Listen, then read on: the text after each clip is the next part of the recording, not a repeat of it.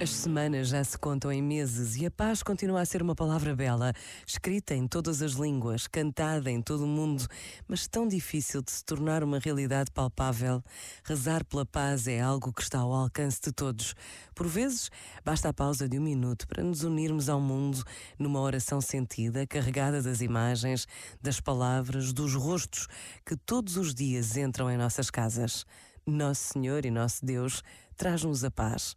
Pensa nisto e boa noite. Este momento está disponível em podcast no site e na app.